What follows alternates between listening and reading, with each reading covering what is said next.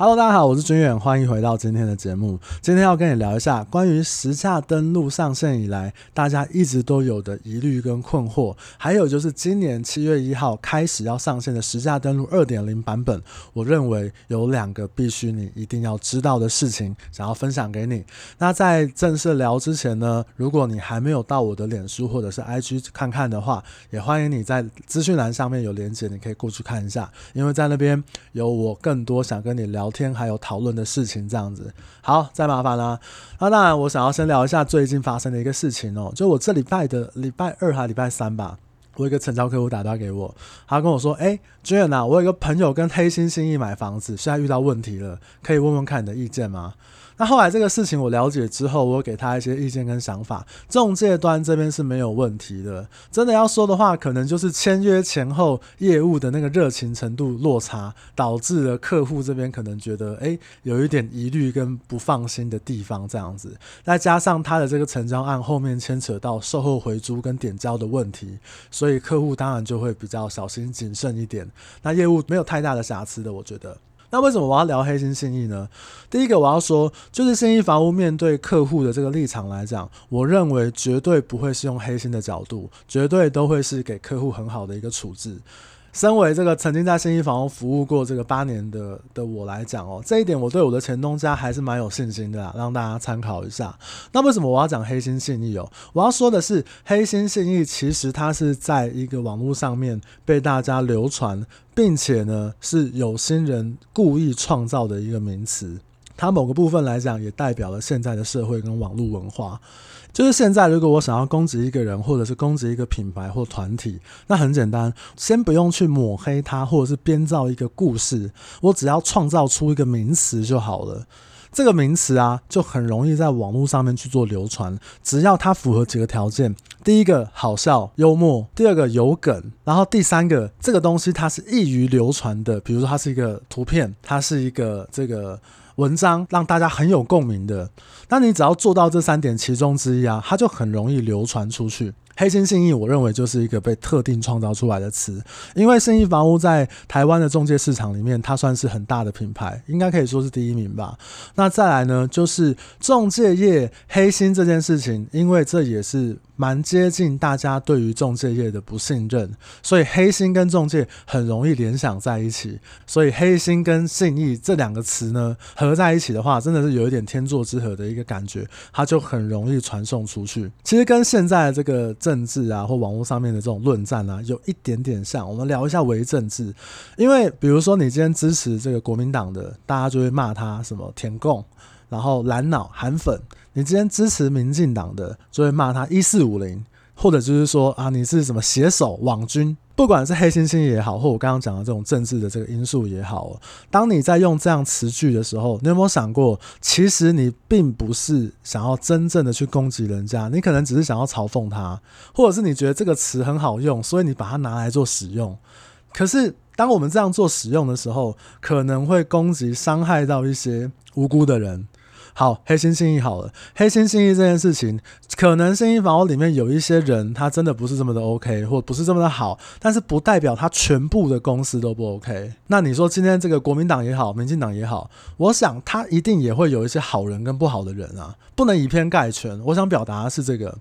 一个地图炮把整圈的人都打死，哇，那你也是厉害。所以我想要讲一下，就是关于这样子的一个攻击的一个文化哦，因为它起源于是可能好笑有梗，大家在流传的时候，可能就会伤害到一些人或者是品牌价值这样子，就大家千万要小心一点。当然，如果你觉得他黑心，那你就骂他啦，好不好？但是请你也要记得，这样子的谩骂或者是这样子的嘲讽，并没有办法让这个社会进步到一个更好的地步，比如。不动产圈、地产业，我们的国家、台湾的政策，我们如果只是用一个嘲讽的角度来面对我们的对立面的话，并没有办法变得更好。这个东西啊，我们一起的好好来反省，或者是一起的审视一下。好啦，来聊一下这个石家的路。内政部目前确定哦，这个实价登录的系统呢，在一百一十年的七月一号开始，它会提供完整的地号跟门牌来揭露，让你知道。我想这是对买卖双方跟中介来讲都是非常非常好的一件事情，一定要好好的利用。那我先讲一下，在实价登录上面这几年，一百零一年第四季上线之后，主要大家会有三个疑虑，我来发表一下我的看法。第一个就是有些人会说，实价登录上面都是假的啦，这完全不值得参考。这就是一个典型的地图炮，你知道，时下登录几千几万笔资料全部都是假的，不可能全部都是假的。第一个，时下登录的确有一些人他会因为一些因素而作假，为了贷款条件，或者是买卖双方自己私相授受的一些条件，或者是中介有意为之的一个动作，作假的这个比例来讲，就我自己本身从业十年的观察，比例上来说。比较少，中古屋的市场我知道的反而是比较少。那可能有一些预售案场的部分，他会用一些手法或者是做法，然后比如送你东西啊，送你装黄金啊，然后把实价登录来垫高，这个也是偶尔会有听到的一些状况这样子。但是整体比例上来说，我想真实的状况都非常非常的多，可能占了九成以上吧，我自己觉得啦。那当然你在比较实价登录价格的时候，你会以一个区域或者是好。几笔的这个数字来做比较，来做参考。当然，你看得越广的时候，比较的价值就越高，这是绝对没有问题的。那第二个能不能参考？我跟你说啊，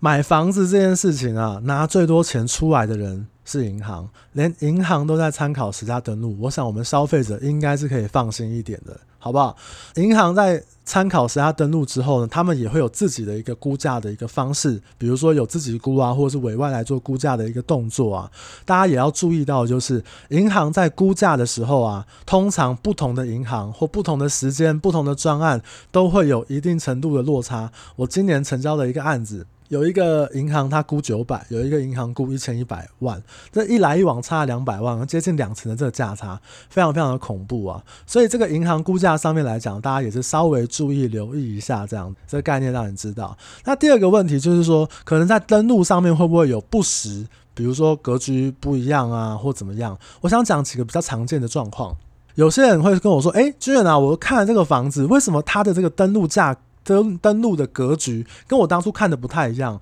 我原本看的是四房，为什么只登录两房？它的房间有可能是增建空间，楼地板挑高所做的夹层，或者呢是。空地再推出去，再增建出去的空间，我们很多的地震是在登录的时候，大部分都是以权状上面的格局，然后来做登录的依据这样子。所以可能你看到四房，但是实际上只登录两房，这是非常非常有可能的。尤其是我们在一楼的增建，有时候这个餐厅啊、厨房啊、厕所啊、房间啊都外推出去了，它就没有在这个我们的主建物或者是附属建物的这个范围里面，所以可能在。落差上面就是来自于这个地方。那第二个我要讲的是车位。车位啊，比如说像以前的这个军宅、国宅，车位是没有办法分算的。你的五十平里面就包含了车位，但是你要说这个车位占了几平，不好意思，算不出来。所以它可能照除下来的部分来讲，可能就会有一些跟周边行情有一些落差的一个数字。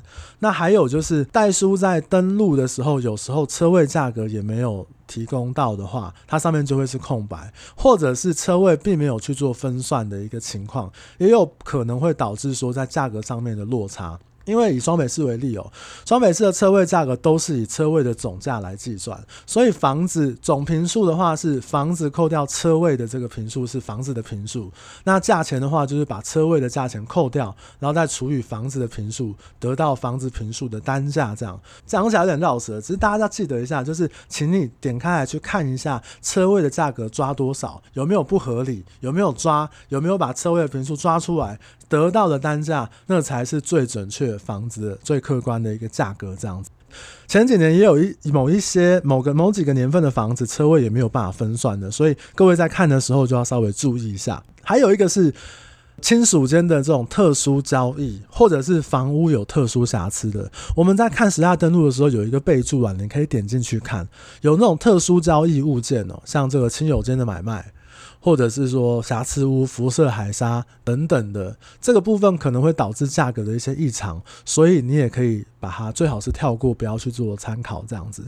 最后一个啊，实价登录还出现一个问题，就是在预售屋上面，有可能你在一百零五年买的预售屋，一百零九年交屋。那实价登录什么时候才会上线呢？是一百零九年，它会发生一个状况。一百零九年之后呢，你会看到它的成交价可能会呈现两条平行线，一个是当初一百零五年大批的实价登录成交的一个价格，一个是一百零九年现在变成成屋之后的价格，它可能是一百万跟一百二十万的单平价的这个差距。这其实在这个很多地方都有类似的一个状况哦，所以这也让我们现在的预售屋转成成屋在转卖的时候。后在价格上面，可能大家会比较容易误解的一个情况，这个概念请你也一定要有，就是这个部分可以参考看看。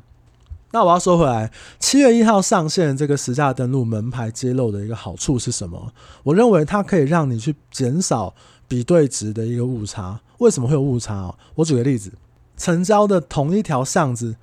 你同一条巷子的公寓啊，我们假设同样楼层好，都是三楼好了，就可能因为它的位置。格局、屋况，或者是有没有一些风水抗性的原因，导致你价格上面就有明显的价差。比如说你在某一个地方，它刚好有电线杆，上面有变压器，你那三楼窗户看出去就是变压器，那你就怎么样？你就不爽嘛？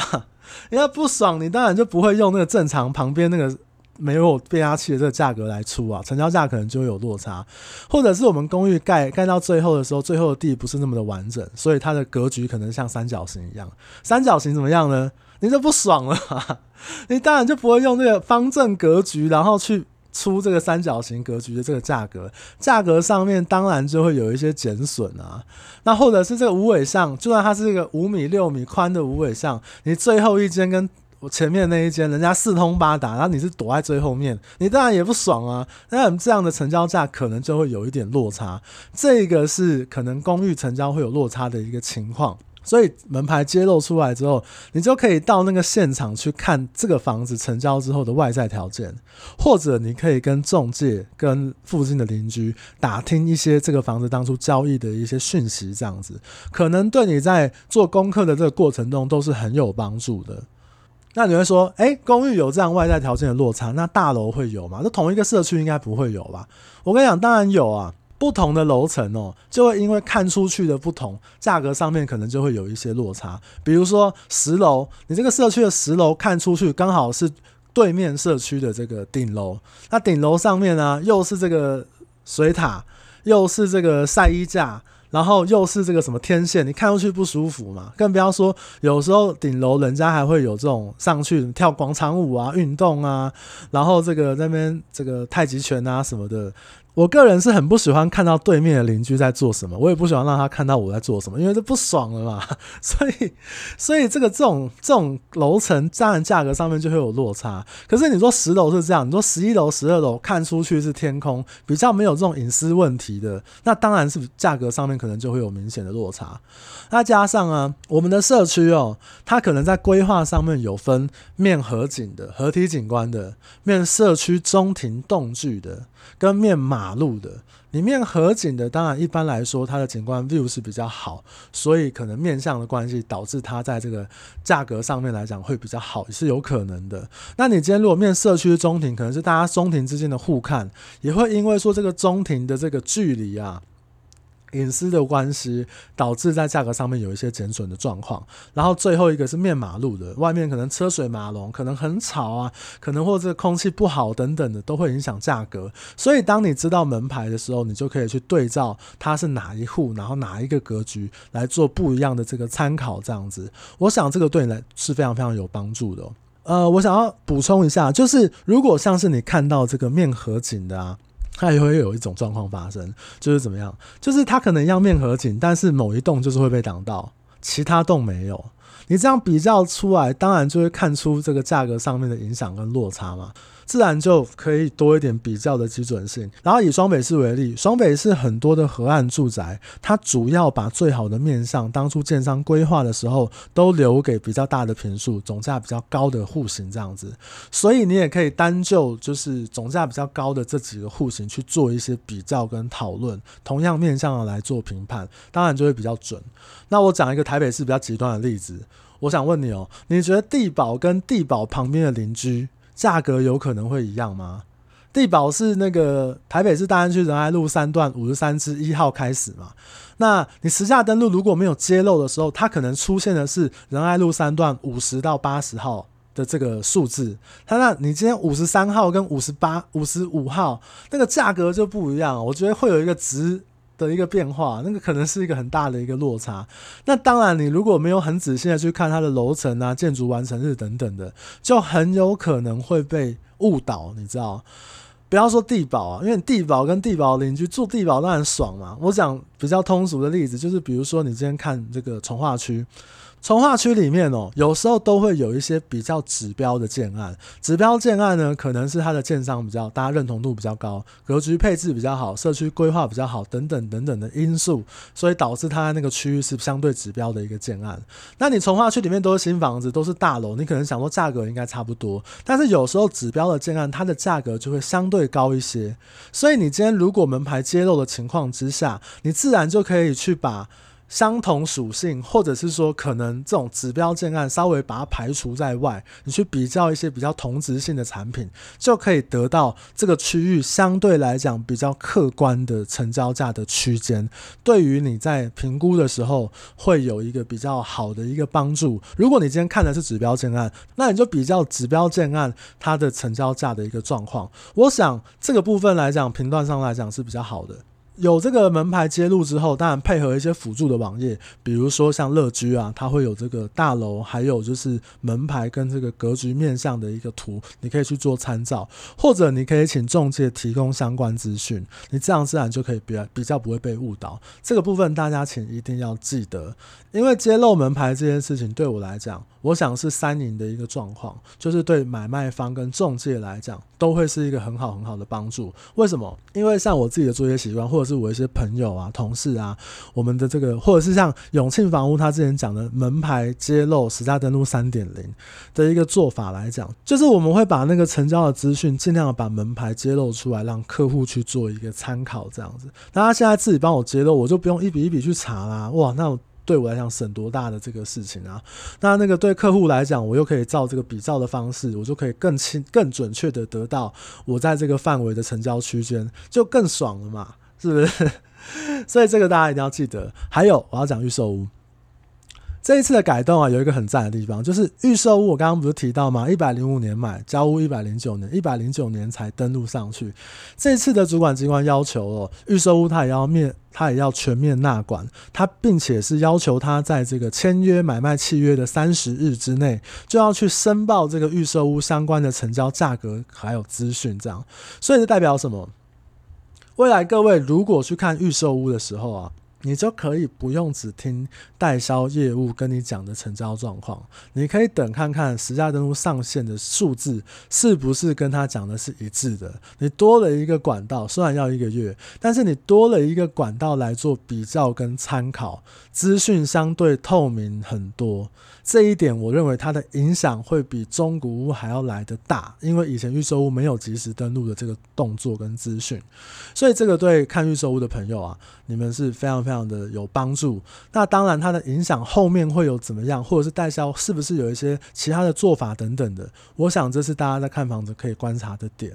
那讲了那么多好处哦，我还是要说，实价登录的改动其实是政府我认为一个非常棒的一个政策。那从以前一百零一年第四季开始到现在哦，就是大家一直都在进步，都在努力，我觉得很棒。但是它还是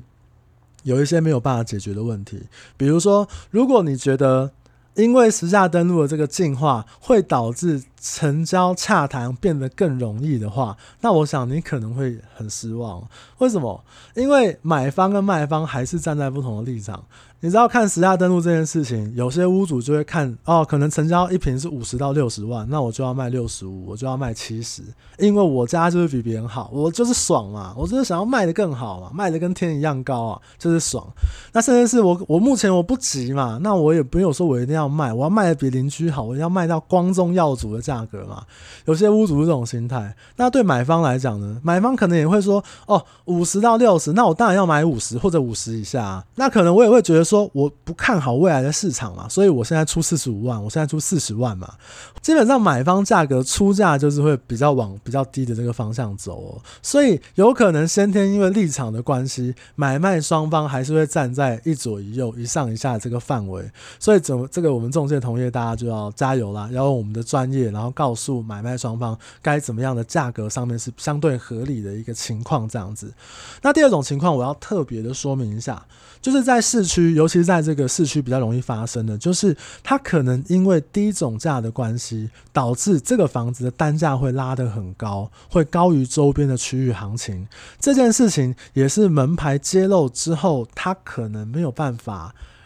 呃，有比较大帮助的一个状况。为什么？因为像这种某些低总价的房子，或者是特殊的房子，比如它是电梯的 RC 顶加这种比较特殊性质的产品，它的交易量就不是这么的大。有可能它因为低总价的关系，单价可能五十万变成五十五万、五十八万，这个不是大部分会看到的这个成交的数据，所以很多买方没有办法去做参考的。这个时候啊，通常只能把我们搜寻资料的范围再拉大、拉广一点，看看这个区是不是都有这种低总价、高单价的一个状况发生，让你来做出价的一个依据。因为成交价是这样子哦。有人愿意买，他就上十价登录了。你现在觉得它高或低，但是只要有人愿意买、愿意成交之后，他就上十价登录了，那可能就会变成以后人参考的一个数字。像这种低总价、高单价的产品，这种房子啊，它是比较特殊的。我认为十价登录揭露到门牌，也有可能对它的影响也是有限啦。这个部分可能大家就注意一下。好不好？以上就是我们今天对于实价登录，我觉得有几个想要让你知道的一个点。如果你觉得今天我们的这个节目内容有所帮助的话，请你可以分享给你的朋友，让他听听看我在聊什么。那当然，如果你觉得真的很棒很赞的话，也请你给我在节目下面留一个五星好评，或者是想跟我说的话。如果你有其他任何的问题，我也欢迎你在粉砖上面私讯问我，我们可以好好讨论。只要是我能够帮得上忙的地方，我都尽量啊。那希望大家这个一切平安顺心。那我们今天就聊到这边喽，大家拜拜。